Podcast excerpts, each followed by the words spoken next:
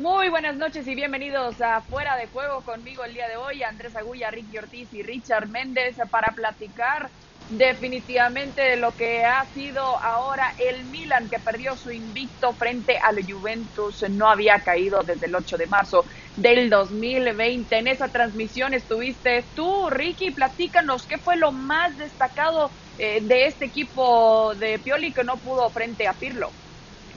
Hola, ¿qué tal? Un fuerte abrazo a todos. Eh, bueno, todo gran momento llega a su final. Las ausencias del Milan eh, le pasaron factura, lo sufrió más que las ausencias de la Juventus, porque la Juventus es un equipo mucho más profundo, es un equipo que tiene mucho mejor recambio, que tiene más calidad de jugadores eh, para poder elegir saliendo del banco.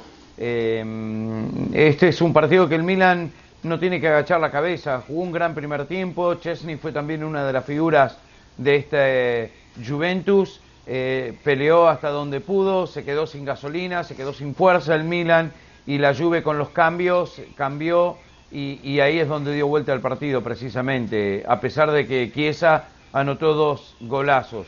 Viene el Milan eh, en, en, en varios aspectos importantes pero al margen hay que darle mucho mérito a Pirlo y a esta Juventus, que jugó un partido muy sólido, eh, sin tener que depender de Cristiano, que para mí eso es fundamental para la Juve, porque a veces no, Cristiano no puede salir al rescate siempre, lo hace casi siempre y lo hace muy bien, pero poder hacerlo contra el puntero, contra el invicto, me parece que es importante.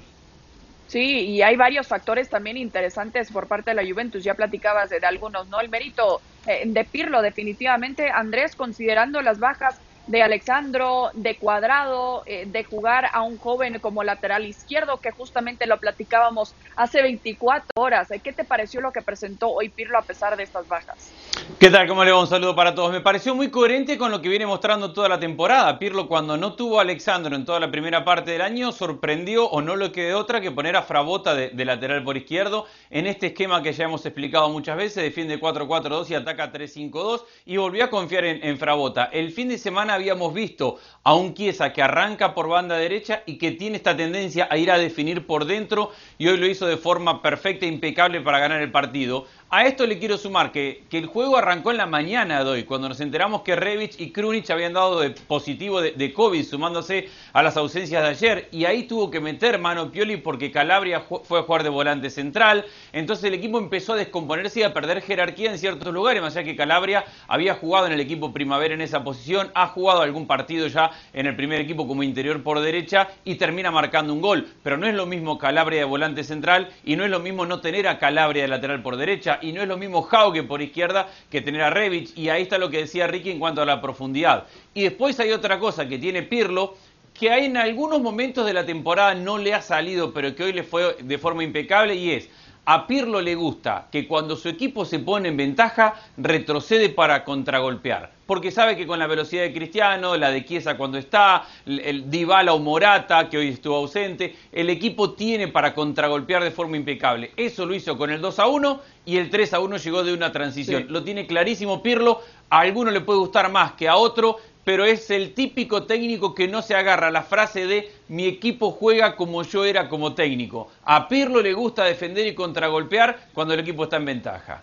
Un partido eh, que ya decía Pirlo eh, antes de este partido, ¿no? Que no iba a ser algo necesariamente decisivo, pero sí bastante importante. Pero Richard, te pregunto, ¿fue decisivo en cuanto a la confianza que ahora le podrá tener la directiva de la vecchia señora de lo que es capaz Andrea Pirlo con este equipo? Sí, por supuesto. Eh, primero que le logra ganar al líder del campeonato, le logra ganar y le logra ganar con muchísima solvencia desde el punto de vista incluso de los duelos individuales. Eh, un segundo tiempo donde quizás eh, ya se vio una cara diferente del Milan tratando de arrinconar al Juventus, pero con dificultades para poder pisar el área. esto tiene que repotenciar obviamente el puesto de Andrea Pirlo, recorta distancia en el campeonato, también se cayó el Inter. Es decir, es una jornada donde la Juventus logra sacar amplia ganancia, haciendo lo que debe hacer, salir a jugar los partidos y ganarlos igualmente que ha logrado acortar distancia en la jornada a la Roma. Bueno, así le ha ido hoy a la Juventus. Obviamente eso va a potenciar la confianza en Andrea Pirlo, más aún cuando uno ve, Cristina, cómo hubo que enmendar ciertos sectores de la cancha. Eh, hoy Eh, ya hablaban lo de Fabrota como, como lateral por la izquierda, el trabajo que tiene que hacer Danilo de mucho ida y vuelta, y logran ganar esos duelos individuales que son tan básicos en el fútbol. A eso le sumamos el partidazo que ha tenido Chiesa, donde incluso antes del, primero de los goles ya había pegado una pelota del palo, y te da a, exhibir un equipo que anda por un camino muy distinto al que estaba transitando de pronto hace dos o tres semanas atrás. Pareciera ser que ya el equipo asumió la figura y la postura que ha querido Andrea Pirlo para este campeonato. Y no solamente eso que dice Richard de Chiesa y de los duelos individuales, para sumar a eso, Chiesa tuvo una de las tareas más difíciles del partido, que no fue solamente meter los goles, sino tapar la subida de Teo Hernández. Ayer hablábamos de que una de las claves importantes que tenía el Milan para atacar es Teo Hernández arrancando de lateral izquierdo. Pirlo lo identifica muy bien y le pone a Chiesa que es tan o más rápido que Teo Hernández para hacer ese recorrido por banda y de vuelta. Entonces Chiesa le gana cuando tiene que retroceder a Teo y obviamente que le gana en ataque porque le mete dos goles. Y fue refrescante también eh, ver lo de Dybala, más considerando las críticas bastante duras también que recibió durante la semana y fue uno de los hombres importantes también para Andrea Pirlo el día de hoy en un encuentro tan importante. Pero tenemos que ver otros resultados también, eh, Ricky, porque definitivamente el Inter no sabía lo que se perdía también en este momento, la oportunidad de ponerle más presión todavía al Milan, cayendo frente a la Sandoria dos por uno. ¿En qué falló el equipo de Conte el día de hoy? Bueno, primero que falla un penal Alexis Sánchez, eh, que lo patea muy mal, muy flojo y se lo ataja Udero, eh, que eso enseguida reaccionó la Sampdoria. No nos olvidemos que la Sampdoria tiene un técnico eh, veterano que se la sabe todas, que es Rainieri, que lo conoce muy bien a Conte y que sabe lo que tiene que hacer para ganar estos tipos de partidos. después de ese penal fallado que había jugado muy bien, el Inter hasta ese momento eh, no reaccionó más, se perdió. La ausencia de Lukaku al inicio del partido, que no arrancó de titular, que hubiese pateado el penal y casi seguro lo hubiese hecho, hubiese cambiado toda la historia. Pero sin Lukaku es otro equipo y cuando entró no está al 100%, se había salido de una molestia el partido anterior y lógico, va a necesitar eh, un poquito más de rodaje de confianza. Pero la Sampdoria es un equipo con tantos altos y bajos. Y se da algo que se repite mucho. Candreva y Keita Valdé, dos exjugadores del Inter que sabían que querían desquitarse contra su ex equipo, contra un técnico eh, que no los quería, que no los quería más en el equipo, terminan haciendo los goles y el único gol del Inter llega a través de De el defensor, uno de los centrales, eh, en una jugada bastante confusa. Esto es el Inter con muchos altos y bajos y lo que siempre hablamos y todo el mundo habla. Eh, Conte no tiene plan B.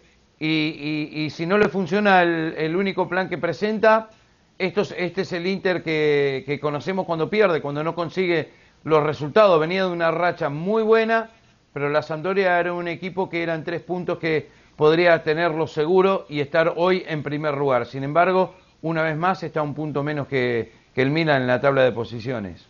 También es real, Ricky, y, a todos les digo, eh, está claro que esta temporada es muy difícil sostener el nivel. Se, ha jugado tanto, con tanto desgaste, con tanto tiempo para tan poco tiempo para descansar, con, con lesiones, se juega tanto al fútbol que sostener un nivel elevado, no hay equipos que sean capaces de sostenerse jugando toda la temporada a un nivel alto como lo veíamos en otras temporadas. Si tarde o temprano esta racha se le iba a cortar al Inter y lo hace un equipo que precisamente saca ventaja de aquellos que, se, que generan los partidos desde el desgaste, porque ya conocemos lo que son los equipos de, de Ranieri, 4-4-2, defender, meter, meter, meter, vertical y contragolpe, defenderme, defender, defender, entonces son esos equipos los que te exigen más mentalmente, físicamente, que te obligan más en los duelos uno contra uno, porque sabes que con menos recorrido meten y luchan y traban, entonces no es por justificar el presente del Inter, pero le ha pasado al Milan en varios partidos, le ha pasado a la Juventus en muchos partidos, hoy le vuelve a pasar al Napoli que jugó para golear y termina perdiendo, es decir, es muy, pero muy difícil en esta temporada sostener el nivel,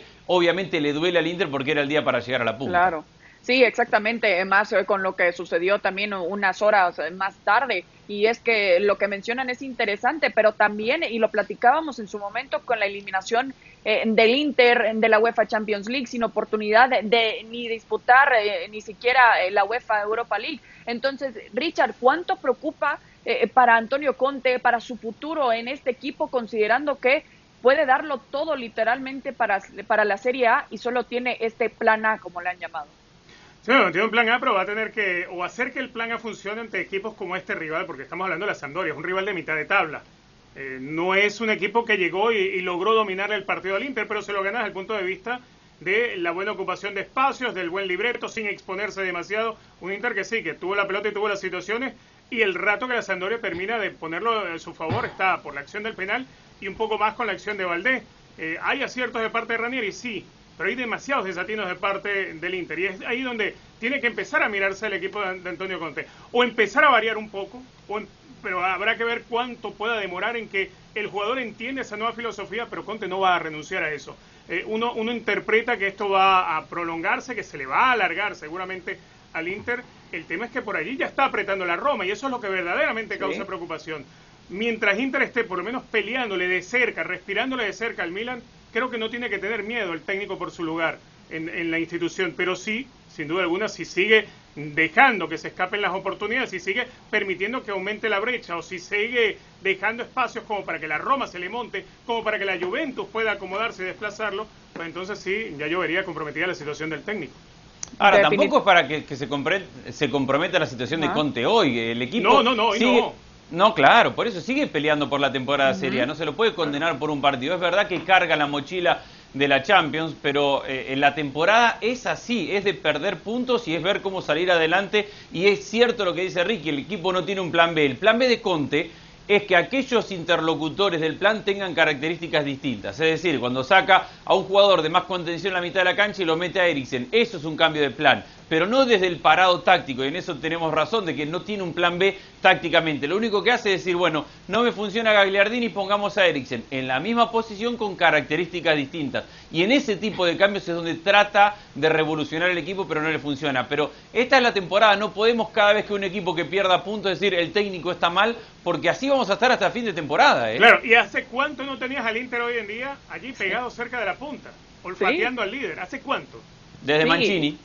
Y, y el claro y, y, el Milan también en el momento en el que vive es espectacular lo que estamos viendo esta temporada en la Serie A ya mencionaban también a la Roma que tuvo una victoria también el día de hoy frente al Crotone y vemos justamente cómo está la tabla hasta este momento también en Milan como ya lo platicábamos perdió el invicto pero no se dio el liderato de la Serie A sigue por encima del Inter de Milán por un punto y a siete unidades de la Juve. En tercer lugar se encuentra la Roma, solo tres puntos de los Sube Napoli y Atalanta con un partido menos, Cris, ¿eh? tú, tú, Atalanta también, ¿eh? Andrés está enrachado también. Partido menos al tren todavía hay oportunidad. Andrés que le tiene toda la fe del mundo. Pero tenemos que platicar de lo que fue la semifinal de la Carabao Cup. También el Manchester Derby que esperábamos que al menos eh, podía ser un poco diferente de lo que veíamos en ese 0 a 0 donde nos hicieron daño en la Premier League. Y lo fue al menos con el Manchester City con este 2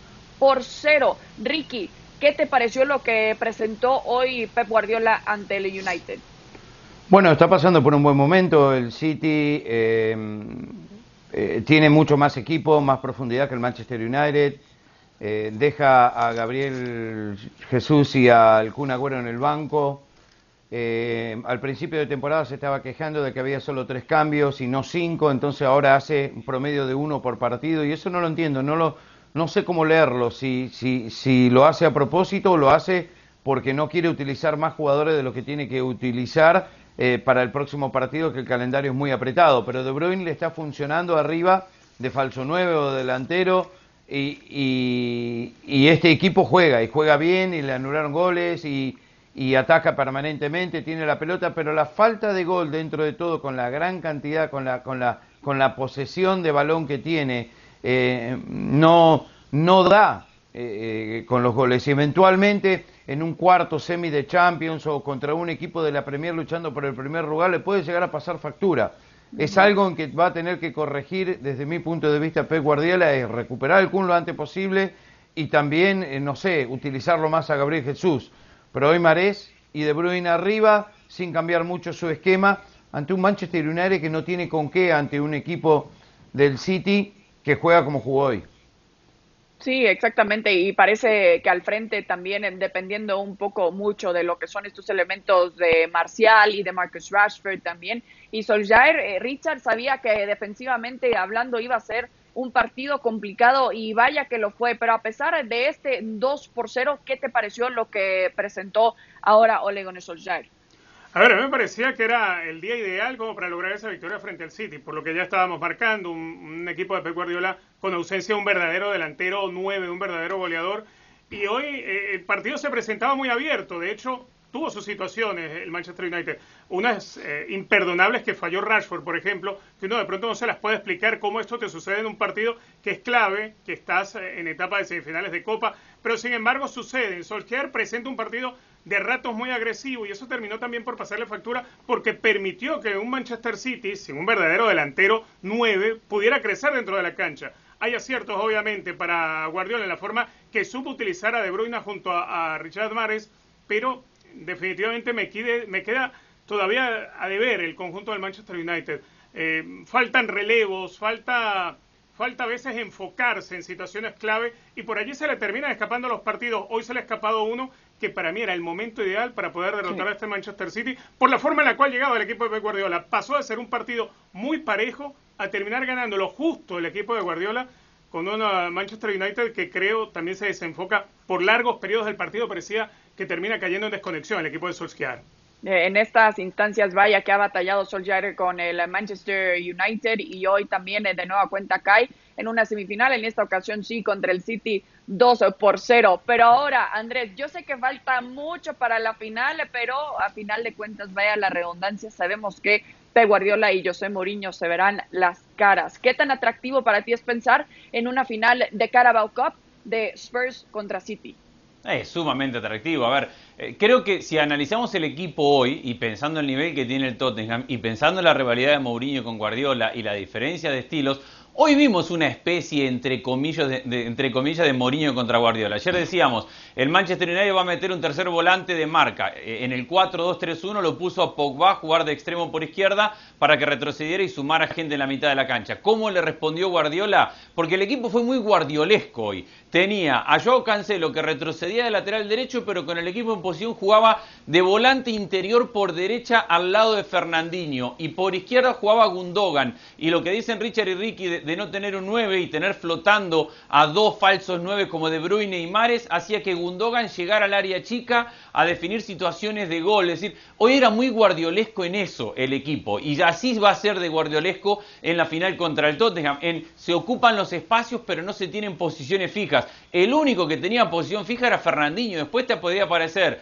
uno por un lado, otro por el otro, era ocupar espacios y en eso la ejecución guardiolesca, si se quiere, ha sido muy buena. También es real, y coincido con lo que decían Richard y, y Ricky, que este equipo, con todo ese guardiolesismo que ha tenido hoy y con todas estas variantes y posesión y apareciendo por todos lados, lo gana con dos pelotas paradas. No, no, no gana en ese juego de ejecución las situaciones de gol. Lo gana de un, centro de pelota parada y de un rebote de un córner que aparece Fernandinho para definirlo. No genera tanto en función de la posesión.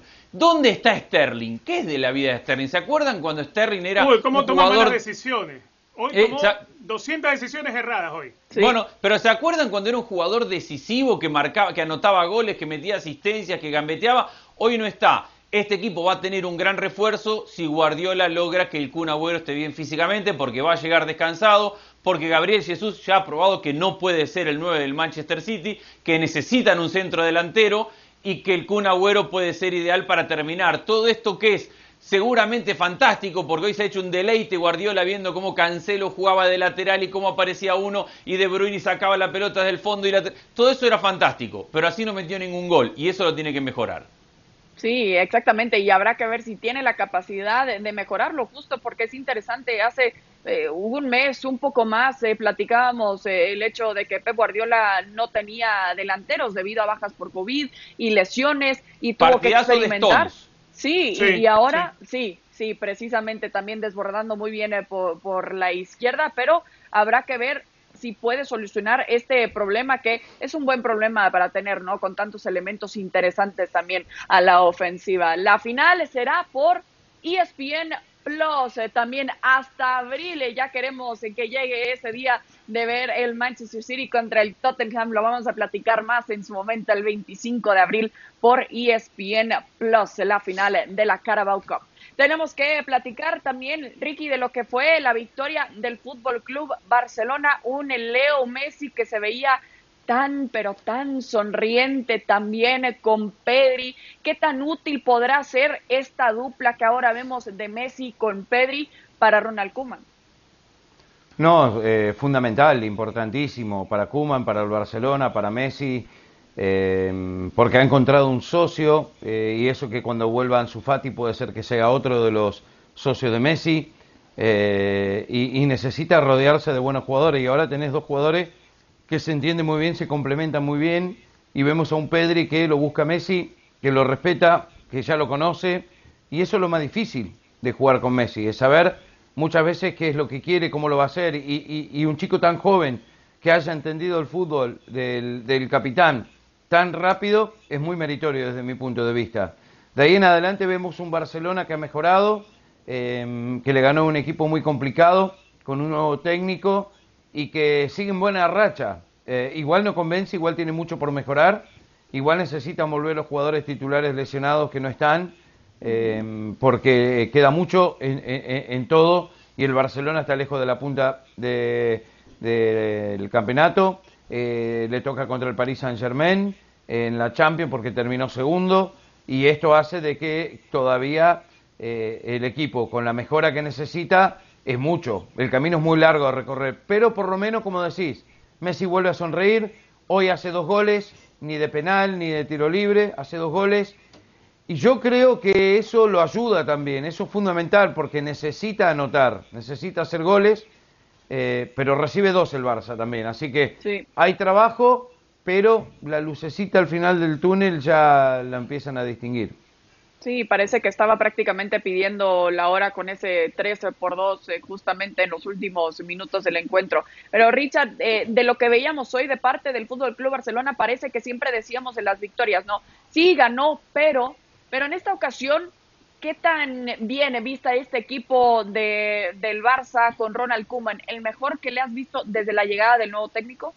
Me atrevería a decir, Cristina, que son los mejores 45 minutos de la era Koeman todo el segundo tiempo. Porque si bien en el primer tiempo eh, es capaz de, responder eh, al rato después de haber conseguido el gol eh, Williams, que era el que había adelantado al Atlético de Bilbao, el Barcelona encontró, más allá del actor de Pedri junto a Lionel Messi, también el trabajo que hoy muestra Jordi Alba, sobre todo en segundo tiempo, el jugar sin pelota, el desacomodar al rival.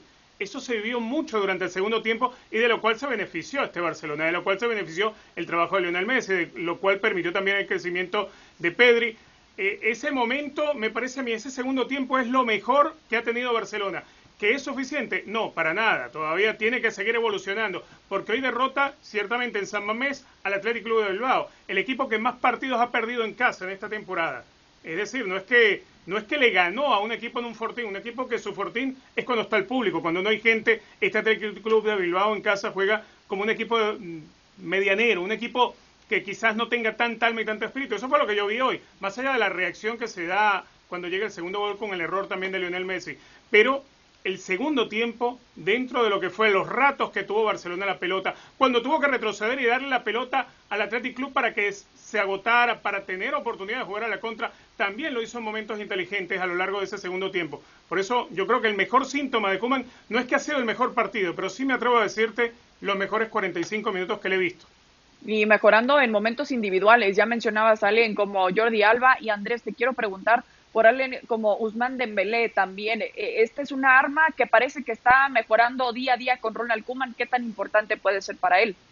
Bueno, lo necesita, necesita que sea importante. El equipo vuelve a jugar 4-3-3 hoy y creo que han descubierto que se potencian algunos jugadores en este aspecto. Griezmann juega por izquierda, Messi por el medio, Dembélé por derecha. Dembélé puede jugar por derecha o puede jugar por banda izquierda. Pero creo que la clave de lo que está descubriendo Kuman con este sistema, más allá que por momentos queda expuesto con Sergio Busquets en la mitad de la cancha, es el entendimiento de De Jong de, de interior por derecha y de Pedri de interior por izquierda. No se olviden que el fin de semana ante el Huesca, en el mismo parado táctico, pelota de Messi para De Jong que aparece de volante interior por derecha y termina en el área chica para el 1 a 0.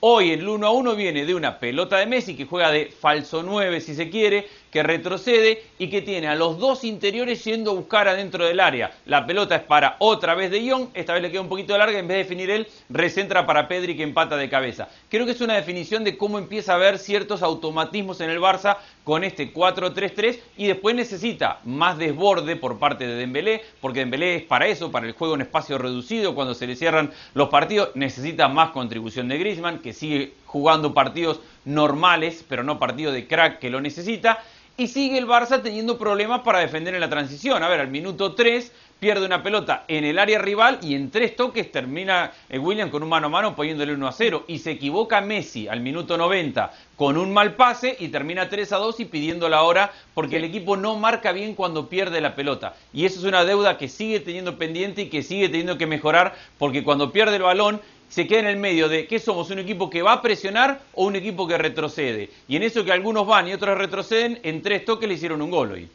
Sí, y definitivamente si algo le urge a Ronald Koeman es eh, que regrese alguien como Gerard Piqué para justamente regresar el orden también en la saga. Pero tenemos que platicar también de otra sorpresa que recibimos en este miércoles y se trata definitivamente de la eliminación del Atlético de Madrid. Esto después de lo que veíamos ayer de la eliminación tanto del Getafe como del Celta. Ahora le tocó al equipo de Diego Pablo Simeone.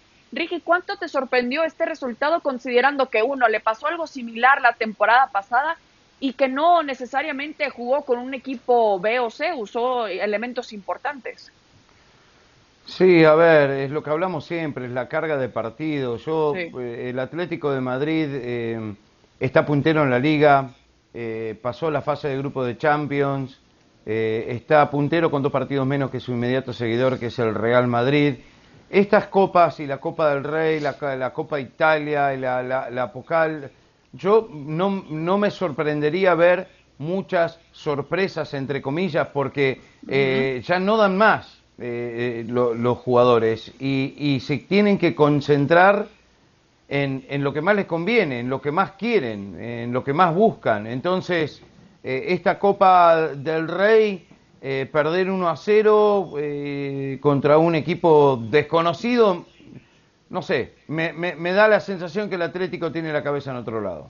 Para mí el título del partido no es la eliminación del Atleti, porque si, si sigue peleando la liga nadie se va a acordar de esto, sino el título lo deja Simeone cuando termina el partido, cuando habla del año que viene y dice si es que estamos, porque el fútbol es muy cambiante. Creo que el debate pasa más por ver si Simeone va a quedar como técnico del Atlético Madrid en la próxima temporada por lo que dijo hoy de dejar esa puerta abierta a que a lo mejor no lo es, que por una eliminación de Copa que al final de cuentas si el Atleti puede seguir peleando y ganar la liga como hoy es el máximo candidato, nadie se va a acordar de esto y, nadie, nadie lo tendrá muy presente, incluso a lo mejor le hace un favor a sus propios jugadores por esto de la carga de partidos que dice Ricky y que le va a dar algún descanso tener un, partidos menos por la Copa, entonces dentro de lo malo de que era eliminado, lo bueno de tener mayor capacidad de administración. Pero repito, para mí el título del partido es la declaración post-juego del Cholo Simeone, donde deja la puerta abierta a que a lo mejor no es el entrenador del Atleti para la temporada que viene.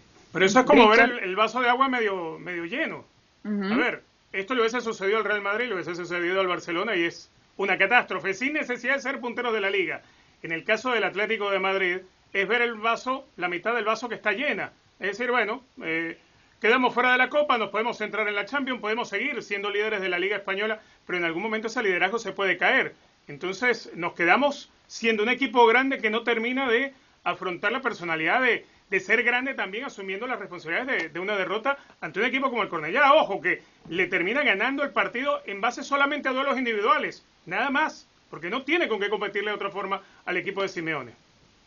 Sí, además en estos enfrentamientos eh, podríamos, podríamos decir también que los rivales llegan con más descanso de lo que le hemos visto a los equipos eh, protagónicos también en las ligas europeas eh, principales. Y, Ricky, sí, es interesante porque seguramente sí vamos a ver eh, un poco más de sorpresas, como lo decías, entre comillas también, y podríamos decir que quizás fue algo positivo a final de cuentas lo que fue la derrota del Milan contra la Juve también en cuanto a esa carga mental que tenían para continuar con eh, justamente el invicto, pero vemos también otras otros resultados el día de hoy. También en lo que ya platicábamos eh, de lo que veníamos ayer, bueno, el Betis eh, sí eh, pudo superar 3 por 1 a su rival en la Copa del Rey. Bueno, nos vamos en esta edición de Fuera de Juego. Un gusto, como siempre, Ricky Ortiz, Richard Méndez, Andrés Agulla. Nosotros nos vemos hasta la próxima. Con tantos partidos eh, tendremos mucho de qué platicar en este año futbolístico. Hasta la próxima.